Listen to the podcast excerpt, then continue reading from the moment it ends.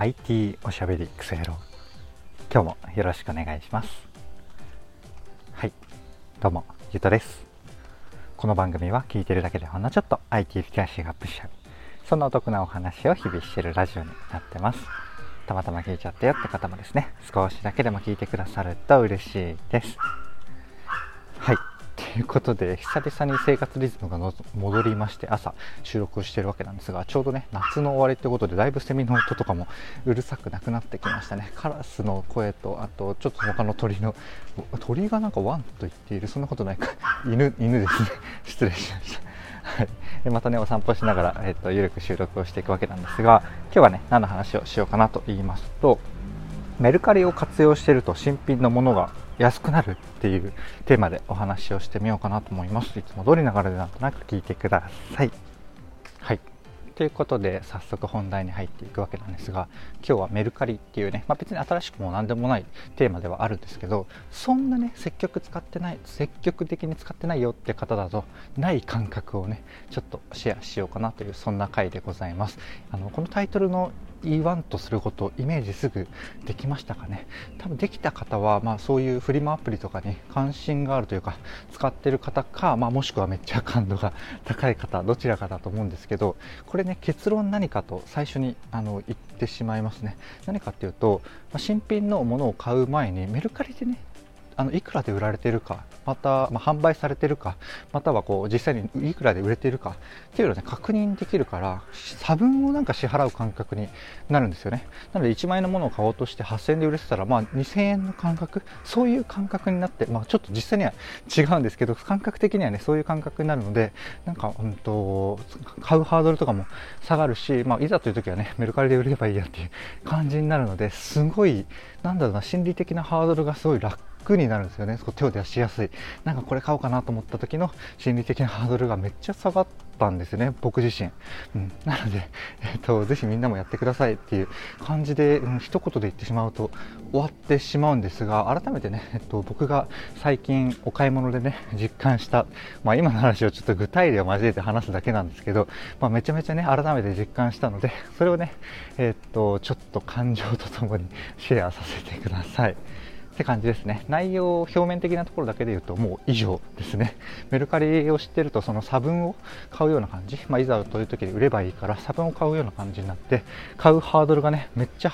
下がるんですよね。なのでもう、えー、っとメルカリで買おうかなと思った時に見るわけじゃなくてなんか普通に新品のお店新品のお店普通にデパートとか、ま、百貨店とかね普通にルミネとかそういうところにいる時もメルカリと比較するんですよね、うん、そういう習慣がメルカリ使ってる人にはめっちゃあるっていうお話でございました。ここからね、えー、ただのただのというか、えー、具体例交えて教えるじゃないご共有していきますね。失礼しました。はい。でね最近僕あのまだ結局変えてないんですけどフライパンが欲しいんですよね。リアルに。で僕はあのもともと全く料理をしなかったんですがコロナ禍のちょっっと前ぐらいからたまたま料理を始めようと思って 2019年のね9月か10月ぐらいから、うんとまあ、週4とか週3とか から料理をするようになってちょっとね、まあ、普通のちょっとだけいいかもみたいな。確か4000から5000円ぐらいのフライパンを、えー、とちょっと気合い売れるために買って続けてきたんですよね。で2年ぐらい、えー、もう経ったのであちょうど2年か今月か来月で。経ったのでそれで料理もねもうめっちゃ続いてるんですよ結局のところ。なんか今週まあでも週56 56回とかですかね。あでもそうか。朝ごはんとかも作ったり 卵焼きとかもやったりするんで、えっと、キッチン立つ回で言うともっと多いんですけど、まあ、普通に週5ぐらいで料理をする習慣になってきたんですよね。なのでちょっとまたね一丁、えっと、しかも最初初心者の時に買ったやつなので扱いが悪かったのか結構ねそんなにいい状態じゃないんですよね。なのでちょっとまた料理を、えっと、本格的に真面目にやろうかなってというのと、まあ、自分のテンションを上げるために、まあ、10年20年もののちょっと割と本気めなまあ、鉄を鉄のフライパンをね買うか迷ってるんですけど素材からちょっと迷ってるんですけど、ね、まあ、金額で言うと結構、まあ、数万円ぐらいのものまでだったら OK かなと思いながら探し始めてるんですよね。でもやっぱね数万円のものを買うってまあまあまあ大きいじゃないですか。そこでね、やっぱね、メルカリさんが登場するっていうお話ですね。はい。で例えばで言うと、まあ、これちょっとご存知の方、多いのかちょっと全くわからないですけどフライパンもね結構いろいろあるんですよね。で海外製の、えー、結構アウトレットに入ってるような、えー、メーカーとか、まあ、安いの持ってるもので言うとえっ、ー、とまあそっか。そこそでもいいか。えっと、何でしたっけ？めっちゃポット、ポットとかで有名なところ。ティファールか。ティファールとかもね、あのピンキリであったりとか、ピンキリって言ってもティファールは安いのでも便利ですよね。失礼しました。で、えっと、いろんなメーカー、海外メーカーあって、僕はこちらかというとなんか日本のメーカーがいいかなとかね、思ったりとか。で、えっと、よくそんなに、まあ、2年料理やっただけなんで、そんな詳しくないので、なんかもう自信のある商品を1個だけ出してるような、1個これっていうのがあるような日本企業の製品とかがいいなとかね、そんな感じでなんとか探してるんですけど、やっぱね、いろいろあってね、わかんないですよね。しかもフライパンだと、まあ、実際ね、重さとかだったら、あと、やって分かりまして実演とかをね見て、えっと、選ぶこともできるんですけど結局ね実演の人ってどうせうまいですから自分で使ったらねまたちょっと状況違うのかなとか思ったりとか、えー、手入れのね面倒くささがやっぱ書いてある通りにやったとしても、まあ、鉄のフライパンとかだと、まあ、準備のところも時間がかかったりとか手入れもどうなんだろうなゴシゴシはできるけど時間はかかるのかなとかちょっと,、うんと想像の範囲が結構多いんですよね。でまあ繰り返しなんですけどここでメルカリさんの登場でございます。なるほどなるほど。このバーミキュラとやらが気になるけどなんかちょっと特殊な加工で結局あのゴシゴシとかできないゴシゴシ洗うとあのコーティング、まあ、鉄と違うのでコーティングがあるから ちょっと不安だなと思った時にメルカリで見たんですよね。でちょっと値段は適当になるんですけどまあ新品で2万円ぐらいっていうのが分かっていてあじゃあメルカリでいくらぐらいで売れ売れてたり販売されてるんだろうなって見るとほぼ新品はだいたい1.7万とか1.8万で売れるんですよ。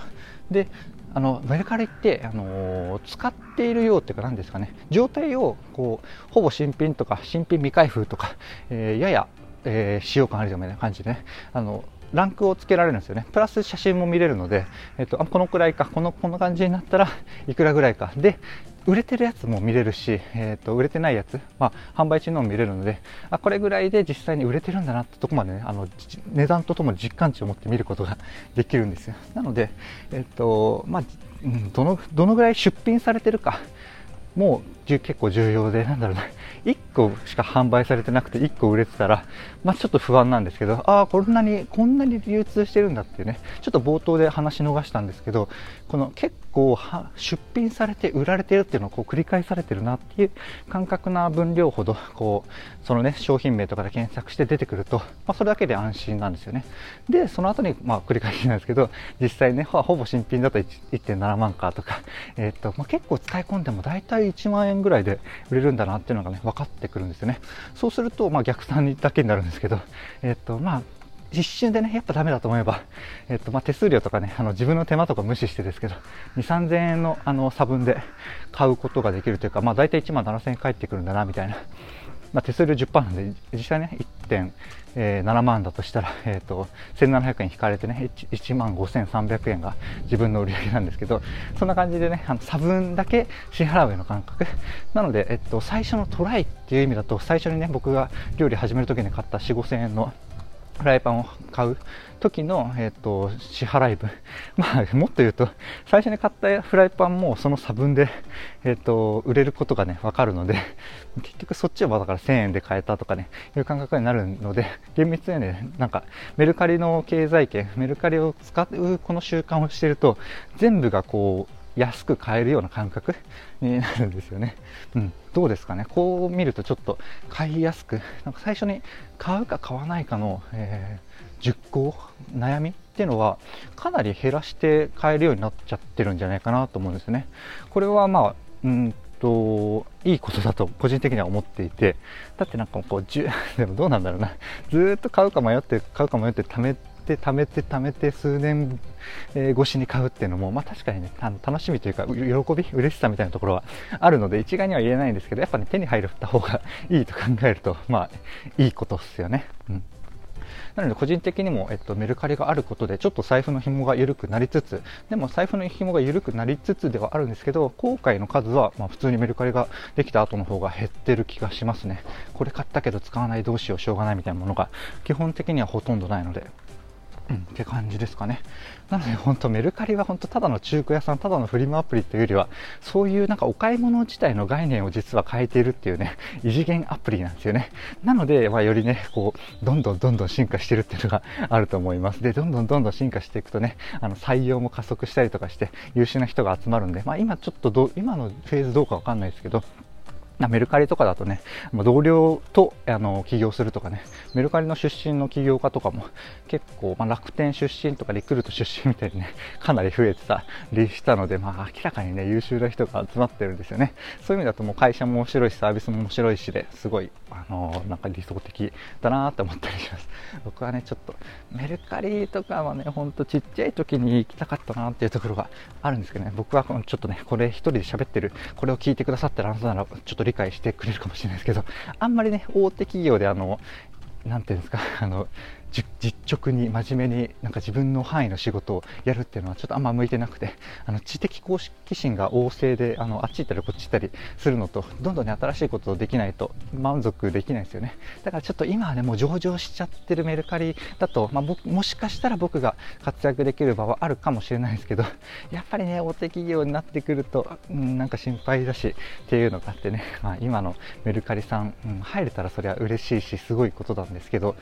なんかまあちょっとね、うん、微妙微妙というか そんな感じを思ったりしております。はい。あのね、なので、ちょっと僕のあの話でどうでもいい話を、ちょっとね、あの最後の終わった後の雑談じゃなく間違ってしてしまったんですが、すいません。こういうのはね、大体、えっと、本題がね、終わった後にしれっと、うん、最後まで聞いてくださってる方だけにするようにしてるんですけど、失礼しました。でも、ま、10分以上聞いてくれてるんでね、本当に、うん、あなたももう本当、僕の大切なリスナーさんでございます。ありがとうございます。はい。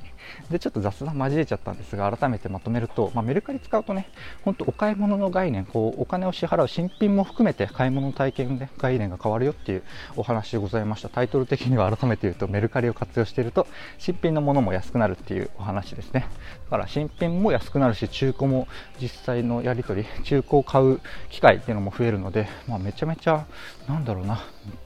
買い物体験をもう進化させてくれてるっていう、まあ、メルカリっていう、まあ、異次元のアプリを改めてご紹介したっていうそんな回ですね。ぜひメルカリ売ったことないっていう方もね結構まだまだ全然いると思うんですけど本当にそんな思った、まあ、僕がこんな言っちゃうと思ったより楽じゃなくなっちゃうかもしれないですけど、本当に僕は最初思ったより楽でしたね。うん、なのでぜひやってみてくださいっていうところですかね。あとはもう一言添えるだけなんですけど、メルペイもね、便利ですよ。もうめっちゃ、うん、最高です。ちょっとキャッシュレスの話するとまた長くなっちゃうんで、えっ、ー、と、メルペイが便利だよだけお伝えして終わろうかなと思います。いかがでしたでしょうか？こんな感じでね、僕の配信では Web とかアプリとか、テクノロジー的なテーマを題材にしつつですね、どちらかというとセットでお話しする僕の感想とか、周辺の知識とか、妄想の話、そちらがメインの番組となっております。ちょっとでもね、良かったかなとか、役に立つなと思ってくださった方、いらっしゃいましたらいいねとかフォローとかコメントやレターをいただけると嬉しいです。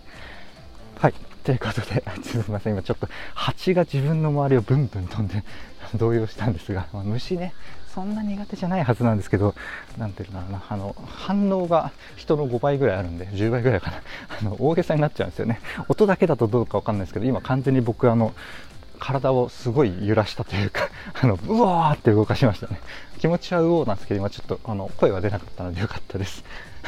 失礼しました。ということで、えっと、終わりの挨拶も終わったような気がしますね。あの家も近くなってきたので、この辺で終わろうかなと思います。外でね、収録するのがだいぶ、えっと、申し訳ないレベルでうるさかったんですけど、だいぶね、まあ、今なんかセミの音結構するな、でも、だいぶ減った気がしますね。僕の、えっと、住んでる住宅街、かなりの、えっと、まあ、なんだろう、山を切り崩したような住宅街、えー、で、鎌倉市なんですけど、住んでいて、そこがね、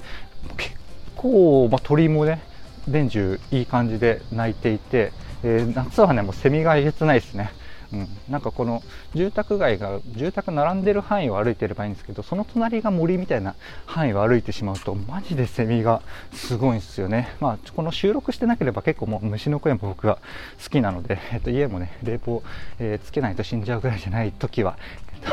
まあすごい虫の、えー、音楽会とか鳥の音楽会をね聴きながら生活をしてるっていう感じでございます。うんそうですね。あちょっと最近で言うと、まあ、これは雑談でそのうちこんな感じのテーマにするかもっていうお話なんですがあの、まあ、近所でね近所というか湘南エリア、まあ、もしくは横須賀エリアら辺でちょっと引っ越しを検討してまして、まあ、僕らはねあの家族が夫婦2人だけなので身軽なんですけどまだね子供もいないですし。であの仕事もね、えー、渋谷にオフィスは構えている会社に 所属はしてるんですけど、まあ、週1だったり今は週0だったりするので